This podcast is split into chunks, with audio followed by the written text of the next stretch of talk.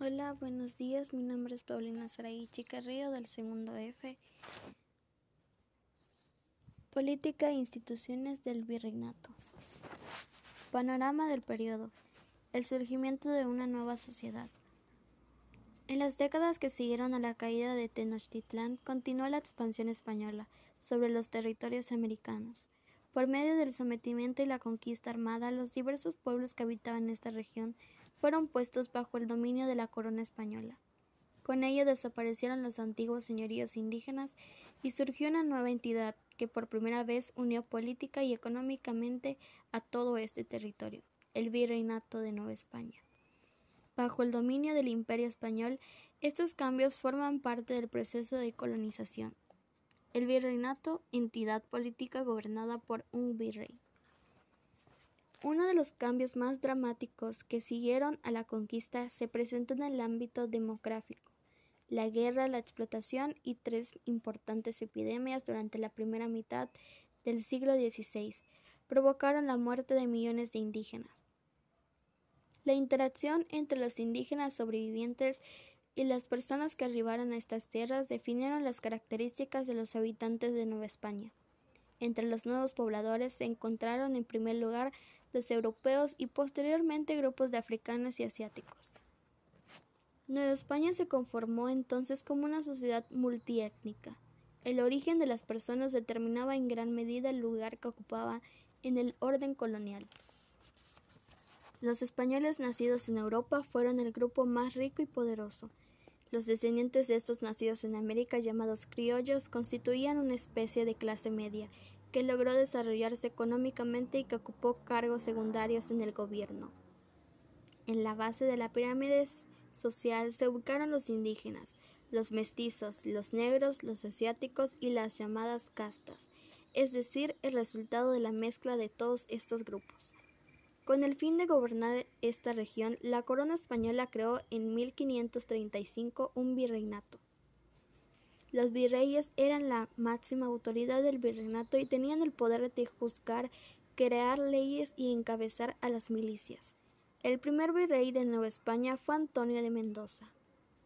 Así, el virreinato de Nueva España abarcó desde el siglo XVI al territorio que hoy compone México, el sur y oeste de Estados Unidos de América, las Antillas, gran parte de América Central y las Filipinas. En el Virreinato de Nueva España habían reales audiencias en Santo Domingo 1526, México 1527, Guatemala 1543, Guadalajara 1548 y Manila 1584. Para su administración, las ciudades y las villas se dividieron en dos grandes tipos, aquellas destinadas a la población del origen indígena, llamadas repúblicas o pueblos de indios.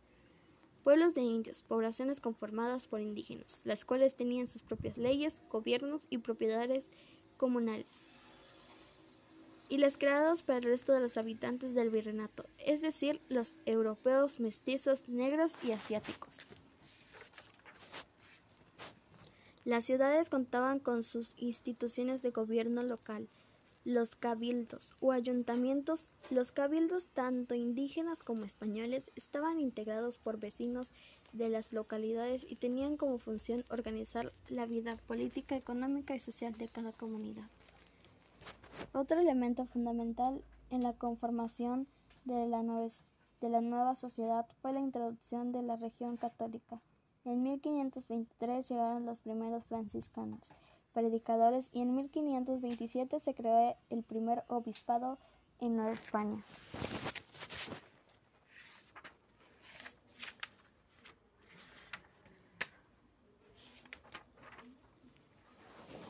El orden político y social en la época colonial. Una de sus principales características era que la desigualdad se consideraba como elemento fundamental de la sociedad es decir, en aquella época no se pensaba que todos los seres humanos eran o debían ser iguales, ni que si había diferencias en estas debían ser erradicadas. Al contrario, se creía que por naturaleza las personas eran distintas y que eso debía reflejarse en el orden político y legal. Esto implicaba que no existieran las ideas de derechos universales o de igualdad, ante la ley. El género, la religión, la clase social y la ocupación de una persona definía quién era, qué derechos y obligaciones tenían y por cuáles instituciones debían ser gobernadas. Algunas de las diferencias más importantes partían de si era hombre o mujer, libre o esclavo, si se pertenecía a la iglesia, a la nobleza o al pueblo llano, o si una familia había sido siempre cristiana o había profesado en el pasado otra región como la judía, por ejemplo. Las sociedades corporativas eran aquellas en las que el individuo no tenía derechos u obligaciones por sí mismo, sino que estos se adquirían en función del grupo al que se pertenecía. En la Nueva España existían muchas corporaciones, las ciudades y los pueblos indígenas y españoles, las órdenes religiosas, los gremios, las cofradías e incluso organizaciones como la universidad son ejemplos de ellas. El antiguo régimen, nombre que se le da a las sociedades que desarrollan en el siglo XVI y en el siglo XVIII. El gremio, corporación conformada por maestros oficiales y aprendices de una misma profesión u oficio, regida por ordenanzas o estatutos especiales. La cofradía, asociación conformada por files o devotos para realizar obras de piedad. El orden político de Nueva España se caracterizó por su profunda religiosidad. Durante el antiguo régimen, la religión permeaba todos los aspectos de la vida humana, incluyendo el gobierno de la sociedad. El imperio español, la única región aceptada era la católica, y los gobernantes perseguían a las personas que no la practicaban. Instituciones de gobierno de Nueva España. El más alto organismo para la administración de América se ubicaba en la península ibérica y se llamaba Consejo de Indias. Tenía bajo su cargo a los virreinatos de Nueva España y del Perú, así como a Filipinas. Además de aconsejar al rey, esta institución realizaba funciones legislativas y judiciales. También proponía a las personas para ocupar los, los altos cargos de gobierno en las colonias y revisaba desde España los ingresos fiscales. El virrey era la máxima autoridad del virreinato de Nueva España. Se le consideraba el representante directo del rey y como tal tenía amplias competencias de gobierno y administración. Los virreyes eran nombrados en España por el rey y el Consejo de Indias. Ocupaban su cargo por un lapso determinado, que en la práctica fue desde unos meses hasta 15 años, aunque lo más común fue que lo ejercían por alrededor de 5 años. Las reales audiencias eran los tribunales de justicia más importantes de los reinos y las provincias de Nueva España. Las audiencias estaban conformadas por varios funcionarios. Los principales eran el presidente, que en el caso de México era el virrey, y en las otras el gobernador de la provincia, y los jueces oidores cuyo número variaba entre cuatro y doce. La principal labor de estos oficiales era administrar administrar justicia, es decir, resolver los pleitos que se presentaban entre personas o corporaciones, y dictar sentencias a quienes cometían delitos. Los corregidores eran los representantes de ley en el ámbito local y en los gobiernos municipales. En Nueva España existían dos tipos de corregidores, los nombrados para los pueblos de indios y los designados para ciudades de españoles. Los primeros eran los encargados de revisar y cobrar los tributos de las poblaciones indígenas.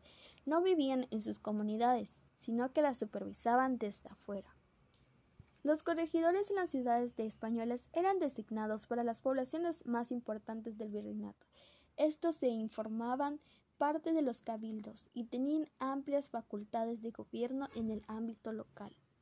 Su principal función era supervisar las finanzas y el trabajo de los miembros del ayuntamiento, buscando siempre defender los intereses del rey. Eran además jueces que ponían resolver dentro de las ciudades. Otras instituciones a lo largo del siglo XVI se fueron creando en Nueva España otras instituciones de gobierno que complementaron a la labor de los virreyes.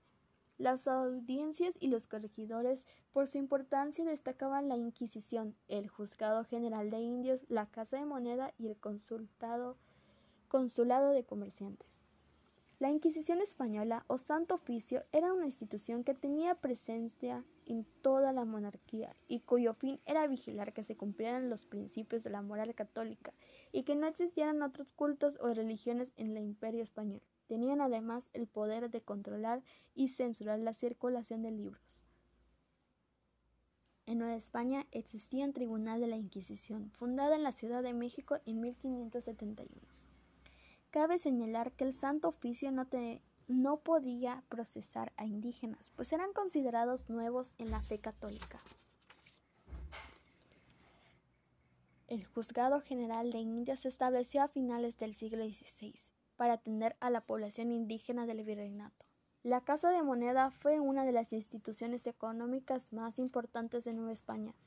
Fue creada en 1535 con dos grandes propósitos acuñar o crear monedas y cobrar el llamado quinto real, es decir, el impuesto que se adjudicaba la corona sobre la producción de oro y plata del virreinato. Otra institución económica fue el Consulado de Comerciantes, establecido en 1592. Este tenía como fin regular el comercio interior y exterior de Nueva España y funcionaba también como un tribunal para resolver los conflictos entre mercaderes. La evangelización, evangelización y la Iglesia en Nueva España.